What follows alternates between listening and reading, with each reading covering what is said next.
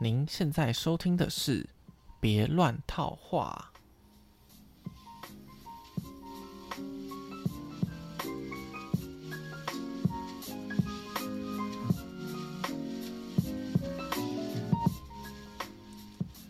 今天呢的标题是三分钟教你慢活人生。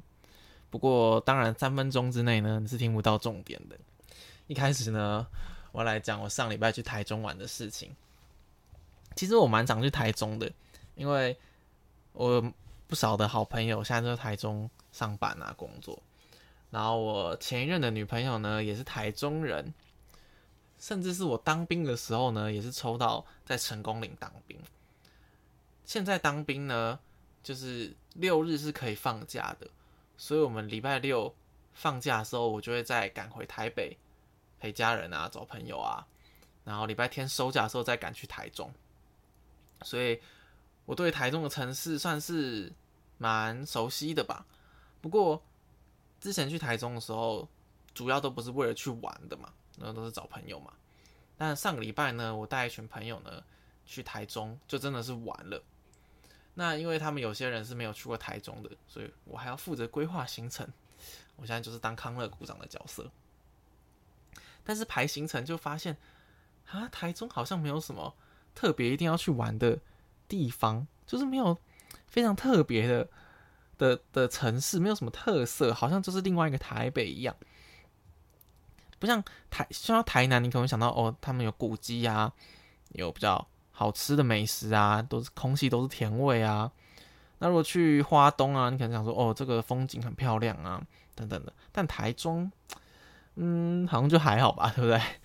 所以，我们呢，我们后来呢，有去了科博馆，然后有去了那个幻觉博物馆，然后也去了吃吃烧肉，去吃茶六，然后甚至还排了一个行程是密室逃脱，好像。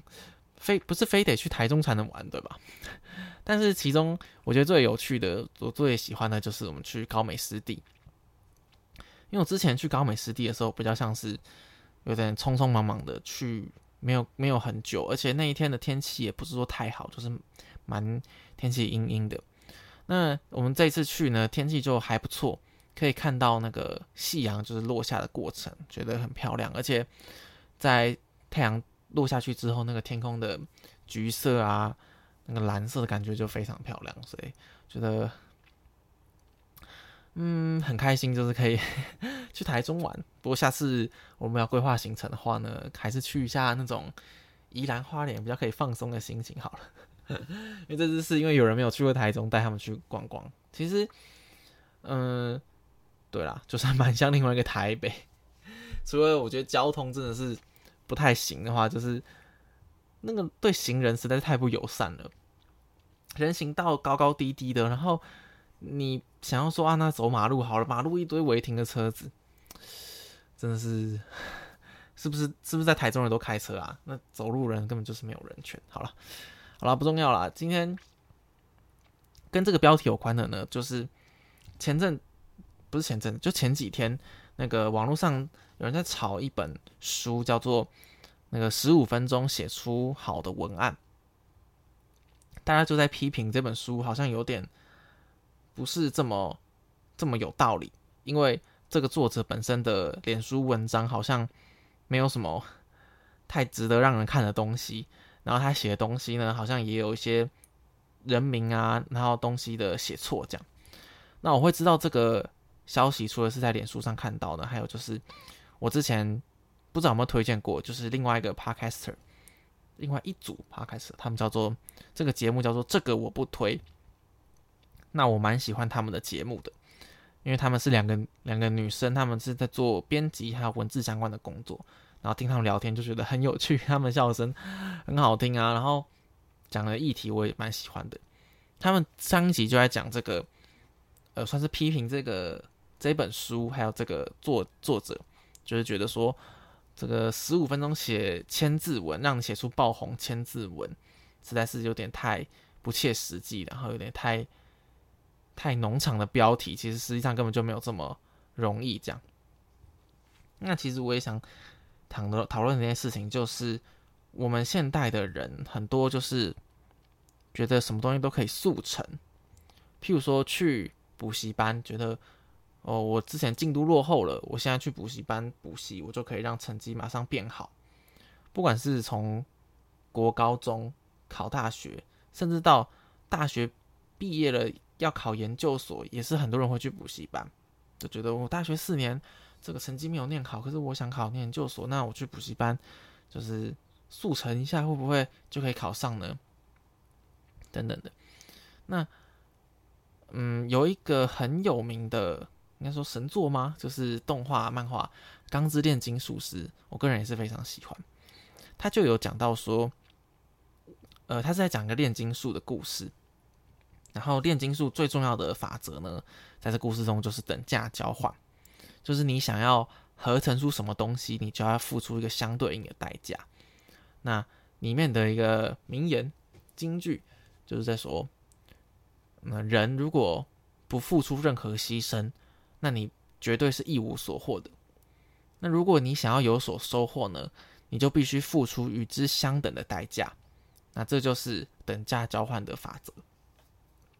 所以，如果你想要用十五分钟这么短的时间就能够写出一个很大家喜欢的文章的话，那要么就是这件事情不会发生，要么就是在这十五分钟之前呢，你花了足够多的时间准备，才有办法交换出一个能够爆红的文章嘛。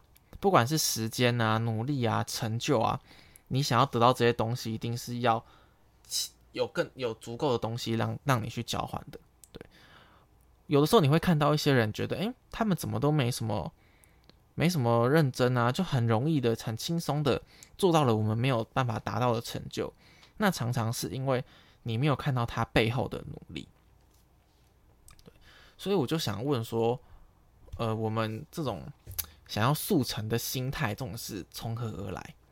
那我自己是没有，还没有一个明确的答案呢，或者是说这个答案可能有很多种，每个人也不太一样。我在想说呢，是不是因为我们想要做的事情太多了，那我们的时间又是有限的，所以我们就很想要把一些事情用很简单的方式完成？还是说呢，我们？时间太对我们来说太宝贵了，就我们可能想做的事情没这么多，但是我们时间真的太少了，所以我们就觉得每件每一分每一秒都一定要好好的利用。那如果这件事情可以用十分钟去完成，那我何必花一个小时去做呢？这种想要赶快完成的心态，那或者是说呢，我们过于追求这个实用主义，每一件事情都是要呃有有道理的，有帮。有帮助的，或者说做了每件事情都是有一个背后的目的。那既然我我的做这件事情的目的是想要达到最后的目的，那我的过程如果更轻松的话，那不就是很棒吗？嗯，举一个例子好了，好，就像就像我说的那个今天的标题说教你慢活人生。如果你想要学会怎么慢活人生，那绝对就是要。不可能用很快的时间去做完每一件事情嘛？那好像你想要学会的事情，就是学会怎么慢活人生。那我只要用三分钟的时间去学会这件事情，那我就达到这件事情的我的目的了。那这个过程就不重要了。但是这件事情有点矛盾，因为所谓的慢活，就是你要享受这个过程啊，所以这个过程是重要的啊。好，这就是我今天为什么会想到这个标题。对那我个人也是一个，我老说也是一个很没有耐心的人，就是做什么事情好像都不太喜欢等，或是就是没办法坚持某件事情。那我就觉得，是不是因为我们现在的生活就是很习惯，有什么问题就去 Google 它，Google 找答案嘛，所以我们就不太会想说要耐心等到这件事情有的答案浮现在我们面前，或者说。呃，接受这个有些问题是没办法立刻有答案的，就想就像是如果我在生活当中遇到一个问题，然后我就很想要赶快得到这个问题的解答，所以我想要赶快去 Google 它。我不能接受这个问题停在我心中，呃，一直没有得到答案。但是以前的人根本不可能马上有 Google，他们想要达到找到这个问题的方式，就是去找书嘛，或者去问人嘛。但这些东西都不是可以那我们立刻就做到的事情。那现代人因为很习惯马上就有答案，马上就有消息。我想要看到，我想要跟某个人聊天，我马上手机就就可以传讯息给他。我想要知道某个地方的发生了什么事，我也马上从网络上可以搜寻到新闻。那因而我们就变得是一个没办法忍受等待的人。对，那上次节目好像可能也有讲到说，我这是一个 没什么耐心的人。不过很矛盾的就是。嗯，我又我我知道自己不是一个很有耐心等待，那我也不是一个喜欢排队的人，但是我又是一个很从众的人，就是一个很喜欢去看 Google 评论啊，或是很喜欢看大家最近在排什么队，我就想要去跟风的这种人。像之前有次是英流吗？英对英流本店好像说要关了，然后我就会因为觉得啊我没有吃过，然后这个好像店这个店好像很有名。那他要关了，那我是不是要去吃吃看？所以我就会花半个小时以上的时间去排队，就是吃为了为了吃那种拉面。但其实我本身不是说对拉面有特别执着的人。那这家店我甚至也就只是听过他的名字，我根本就以前没有吃过。但是因为这种觉得哦，我错过了以后就没办法再吃的这种感觉，我就宁愿去排队，然后也是为了要吃。这就是我觉得很矛盾的地方。没有耐心的人却可以去排队，对。那我也想，就是想有个问题想要问大家，就是你们排过最久的队是在排什么？我们来增加一点观众互动，然后会把这个你们应该点得到那个连接吧？不管是在我在他开始的平台上应该有贴链接，那或者是在 IG 上去搜寻“别乱套话”，可以看到那个 Google 表单的回馈。然后会把这个问题打在今天的表单上，就是大家可以回答一下，你排过最久的队是排什么？好，那我自己先分享一下我的答案好了。我记得那个时候是那个学校那个姐妹花鸡排要关的时候，然后也是关店的最后一天，我去排队买鸡排。哎，这跟刚那个那个那个拉面好像有点像，就是就是排就是最后一天。就是要关店的那个时候，那那时候去排队也是排了至少一个小时以上吧，因为我是在呃他还没开店之前就去排了，对，然后我还没去那时候还没开店，但是前面也是排了一堆人。那我记得那时候甚至还带了笔电坐在那边一边一边看电影一边等排队，不过就是为了一个鸡排而已，就排了一个多小时的队。然后还有什么排很久的队？好像应该就是呃。高中的时候去那个补习班上课，就是我上个节上一期节目也有讲到那个我去英文英文补习班，就是一个老师在讲台前面，然后他会有直播到不同教室的那个课。我也是，我记得上的也是凌晨五点吧，四五点就去排队要等话位，因为你如果排到前面的队，你就可以画到老师实际上在上课的那个班的教室，而就不用去其他。同步的教室看影片，对，这也是我拍过很久的。对，还有一个是什么？嗯，哦，之前花博，花博有一个那个台北故事馆的，它就是一个屋子，就是如果你今你现在骑中山北路，你要到士林之前，你会上一个桥，那个桥的左边还没过桥的那个左边，就会有一个有点古色古香的欧洲风的一个房子。那那个时候在花博的时候，那个房子就有让人参观，那也是人很多要排队，所以我就知道说他会排队嘛，所以我就不想要去排队，我就很早，也是大概五六点我就去排队要进那个花博的展区。那他进花博展区会给你号码牌，我就一进去就马上拿到号码牌，我就可以马上去看。对，也是这种排队的这个故事，所以大家也可以分享一下那个大家排队的故事。哦，然后刚刚讲到那个等价交换嘛，就是没有付出就没有收获。那反过来讲，就是如果你收获了某种某些好处，但你觉得自己却没有付出到东西，那只是你没有感觉到而已。我想来分享一个那个之前买股票的故事，就是去年的时候，去年大概三四五六月的时候吧，那个时候大家很疯那个航海王的股票，就是海运那个三家公司，阳明、长荣跟万海的股票，因为那时候股票涨得很快，然后涨了很多倍。那那个时候呢，我中间也有去进场买了一些，才没过几天哦，那那股票就赚了很多钱。那我那时候就在想说，这件事情。不就不就是很轻松的事情吗？我也没有做违法的事情，我也没有去伤害其他人。可是我赚到了这个钱，那这件事情不就是只有好处没有坏处吗？对不对？我又不是骗了别人的钱，我又不是又不是做了什么违法的事情，对不对？但我后来就在想，一件事情怎么会只有好处没有坏处？那赚到这笔钱的坏处是什么？哦，我就在想，呃，是不是？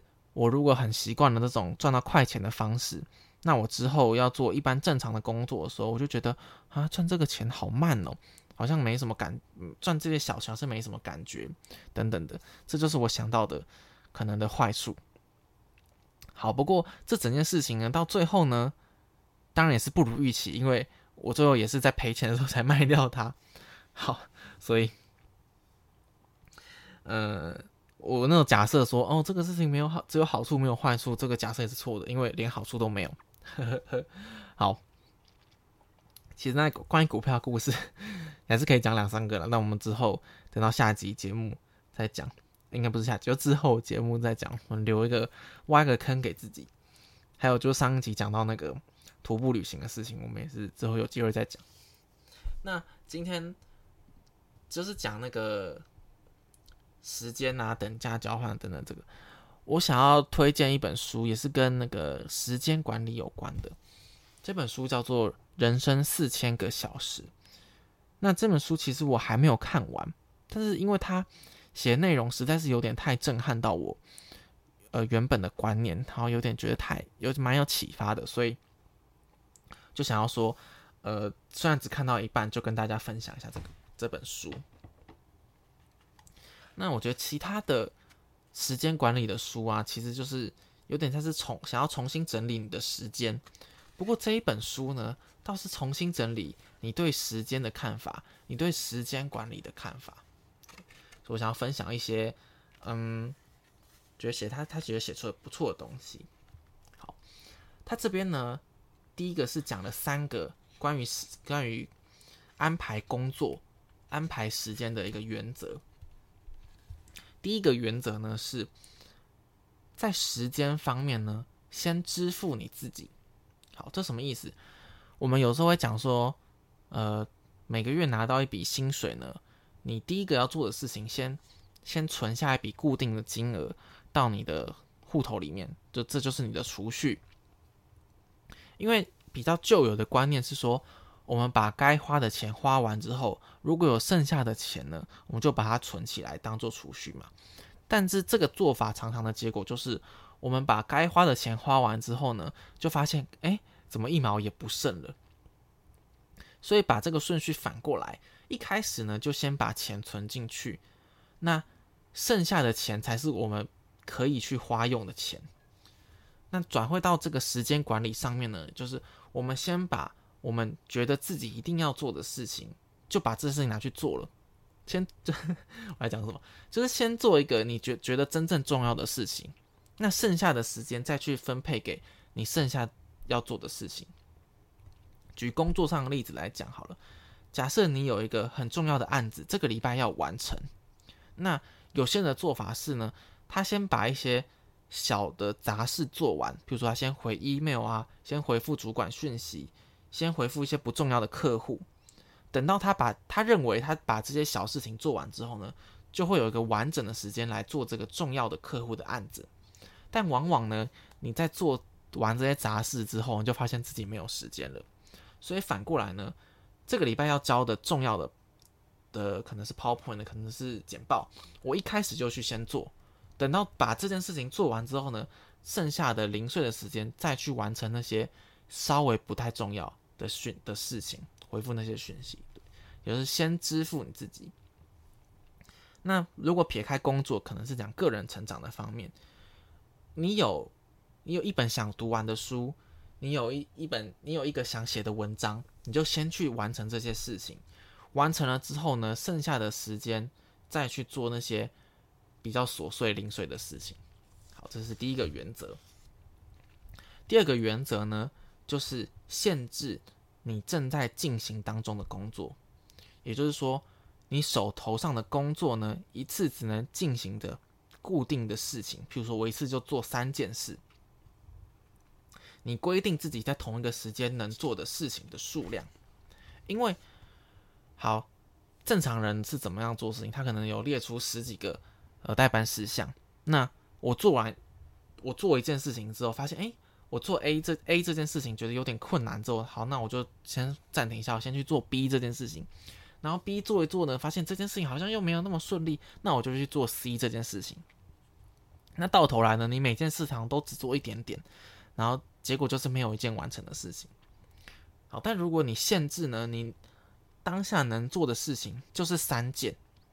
你 A 不行做 A 做做 A 遇到瓶颈，那就做 B 事情；做 B 事情遇到瓶颈就做 C 事情。你不能再去做其他事情了，除非呢你完成了其中某一件事情，或是呢你知道某一件事情呢你没办法完成，你的能力不足，你的时间不足等等，直接把它剔出你的名单。你就不能再去做那件事情了，这样就比较能够强迫自己去完成手头上的事情，一次就是三件，没有做完就不要做其他的，或者你干脆直接把它删掉，把它删掉之后，你也不会去反心烦说啊，等下要做这件事情，不用，你就把它删掉，它就不在你要做的事情里面了。好，那第三个那个原则呢，就是抗拒中等重要的事情。这个故事呢，他这里在书里分享一个一个故事，就是，嗯，有人问说他想要，呃，怎么排定做事情的优先顺序？好，那有人就跟他说，你要排出人生当中最重要的二十五件事情。好，于是这个人就排了二十五件事情。接下来呢，下一个故事呢，下一个地方呢，会出乎我们的意料，我们会觉得，哦。前五名好像是不是最重要的事情？我们人生要一定要做的。那后面的二十名呢？是不是我们有时间就去做，没有时间就算了的事情呢？不是。从第五名，从第六名开始到第二十五名，这些这二十件事情呢，你打死也不要去做。你要克制自己，不要去做这些事情，因为这些事情对你来说，它没有那么重要，没有重要到排在你人生的前五名。但是呢，它又重要到。你会因为这些事情分心，而让你没办法把时间花在前五名重要的事情上面。所以这个故事告诉我们，你要把你的时间就花在那个少数的几样重要的事情上面，其他没那么重要的事情呢？如果你不能下定决心把它撇除掉的话，你就会被这些事情所影响，而分心去做那些事情，导致你没办法做你真正重要的事情。好。这是它里面有讲到的那个三个关于排定优先事项的的原则。好，那第二个部分，我想分享这本书的第二部分呢，讲的就是跟注意力有关的事情。因为其实我们现在大家，呃，不管是吃饭呐，不管是跟同学聊天，或者去 hang out 的时候，甚至是上班的时间，我们常常会被手机、电脑、网络等等东西影响你的注意力。就算是你知道你这件事情很重要要做的时候呢，你还是会被手机影响。就啊，我们看一下手机好了。那这个章节就在讲说，你的注意力就是你的生活，你活着的体验就是你付出的注意力的每一件事情的总和。在你的人生终点回首向前看的时候，每一刻抓住你注意力的东西，就是你活过的人生。那对于这个部分呢，我个人就是非常有切身的之痛嘛，就是我常常觉得自己花很多时间在浏览网络上那个不太重要的东西。那不管是我是在逃避什么事情呢，还是我只是在打发时间，总之我觉得我花在手机上的时间就好像不那么重要，我应该有可以有更重要的事情去做。那如果我今天回想起来，我上个礼拜或者前几天我在做什么事情，都是在想到我在划手机的时候，那我就觉得这件这个人生好像过得很很无聊吧，很很我不想要过成这样的人生，对，所以就觉得说手机和网络电脑这种让我们分心的事情，实在是影响非常大。那之后呢，我也想要再推荐另外一本书，叫做《拯救手机脑》。我之后希望在下一期或下两期的节目会提到这本书。好，那这个这本书的第二个部分呢，我就稍微先这样带过，因为我之后在分享那本书之后呢，会再仔细讲一讲。那我想要讲讲这本书的第三个我觉得很不错的地方呢，叫做呃重要的事情会带来带给你不舒服的感觉，是什么意思？就是我引用书中讲的一句话。他说：“呃，有一件事情令我感到困惑。很多时候需要做的事，我大部分都不想去做。而且这些事情呢，不是那种去扫厕所啊、去处理税务啊这种麻烦的琐事，而是我真心想要完成的事情。就举我的例子来讲好了，这个 podcast 的节目啊，不是别人要我做的，也不是我做了这件事情之后会赚到钱。”不是，是我自己从头到尾想开始想这个事，想要做这件事情，然后去执行它。也就是说，我好，我应该是真心的想要完成这件事情才会去做吧，因为它占用了我其他时间，其他可能有其他想做的事情，但我但我把这件时间拿来做这件事情，而且不是别人逼我的。但是，就算是我这么喜欢的事情，我也会有时候觉得想要逃避它。每个礼拜三、礼拜四，想说啊，明天、后天就要录音了，但我什么都不知道要讲什么，还是干脆我就延期，就不要录好了。然后到就算是到礼拜五的晚上，我想说，哦，好累哦，为什么不今天早点睡觉？明天还要上班呢，还是我今天就先停更一周诶，好了。然后觉得很心烦哦，为什么我要做这件事情呢？对，那这这个东西就是这本书他想讲的事情，他觉得。我们专心做自认在人生当中想做的重要的事情，为什么会让人感到这么不自在？那这个不自在感，甚至到我们为了逃避这些事情而去做一些没有什么意义的事。我为了逃避做 podcast 的这个这个心情，我为了逃避它，我还特别去拿手机在划，让就是为了让自己享受这个逃避的过程。这就是一个令人很觉得很奇怪的。地方，那其实这个问题的答案就是：当你试着专心做你认为重要的事情的时候，你其实是在被迫面对自身的极限。这个体验特别令人不舒服的地方，就在于你非常重视手上的任务。如果录这个节目是一个非常轻松就可以完成的事情，就像在那里划手机一样轻松的话，那我我绝对不会逃避它的嘛。但就是因为录这个节目呢，挑战到了我的极限，就让我感到特别不舒服。不过也因为他挑战了这个极限，也会让我有空间有办法去进步。不管就是对 讲讲话可以讲得更好嘛，这就是进步。那也就是我非常重视这件事情，所以我才会想要逃避它。没错，所以这种矛盾的感觉，你知道你想要做这件事情，但是你又想逃避它，是非常正常的。那其实我看了这本书，就是来感同身受到这件事情，是原来不是只有我有这样的困扰，是很很多人有跟我一样的感受。那其实一个人的生命历程是有限的嘛，不只是时间、空间，其实还包含了语言，因为。你不借由阅读的话，你能够体会到的人生，就是你你认知到你身旁的人可以感受到的东西。可是你借由阅读，你去感受到其他国家、其他世界、其他语言的人，他们描所描写出来的感受的话，你就会了解到说，哦，世界上不止你，还有很多人有跟你一样的感受，有跟你一样的经历，有一样的想法，那也会让你比较感到感到释怀。对好像知道说自己不是世界上特别的人，对，这也跟上一集的这个标题有点关系。总之，我觉得这本书它能够讲到蛮多我们挑战我们习以为常的一些想法。那这本书的后半段呢，后半本呢，我们等我们看看看完之后呢，我就再来跟分享给大家。好，今天的节目呢来到了尾声，我们要接续一下上上集讲到那个一百个问题，就是 IG 一百个问题。好，今天的问题呢比较简单，稍微讲一下。第六个问题是有混血吗？这应该在讲的是有没有有没有跟爸妈是不是外国人吧？哦，不过不过我爸妈都是台湾人，没有混血。那今天午餐吃什么？今天午餐呢去吃了那种夹菜的夹菜算钱的自助餐。其实我蛮久没有去吃的。然后我之前去吃的时候，我印象中他说蛮便宜的，就夹了菜啊，夹了肉啊，就才六十。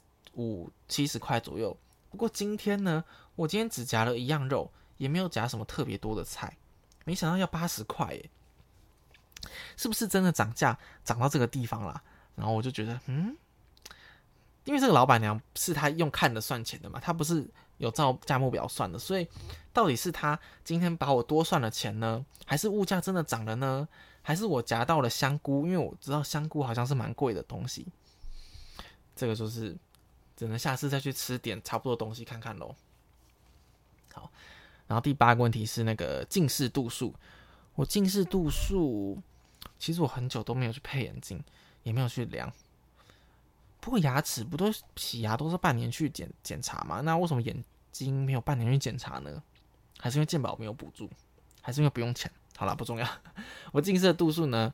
呃，之前应该是五六百度，不过现在应该是加深了，因为我觉得我现在的眼镜看的也不是很清楚，应该可能有快到七百度了吧，这个不是什么好消息。唉，我找时间可能要去配个眼镜。好，下一个问题呢是猫派还是狗派？呃，只让我这两个选的话，我可能会比较喜欢猫吧。不过我没有养过猫，也没有养过狗，养过最接近的动物呢？应该是兔子吧，但也是我很小的时候，我我阿妈在养的，我只是帮忙照顾而已，也不算是我自己养的宠物。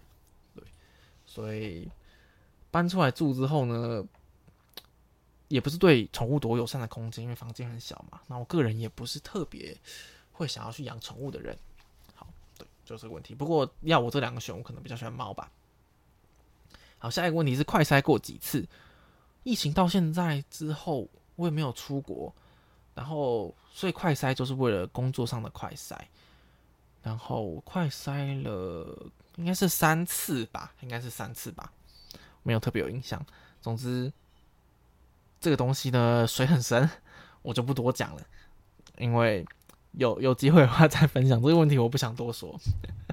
好了，这边说三次。那今天的节目呢，没有推荐的歌，因为我没有准备。决定没有觉得嗯特别想要讲的歌，好啦，今天的节目呢就到这边要告一个段落啦。希望大家呢了解到说每件事情想要获得怎样的的成就，想要的获得快乐，都必须要钱付出的时间、付出的努力。不要想着那个能够钱多事少离家近这种东西是不存在的。好，这里扣题上一集节目讲到的内容，那我们就到这边结束喽。大家拜拜。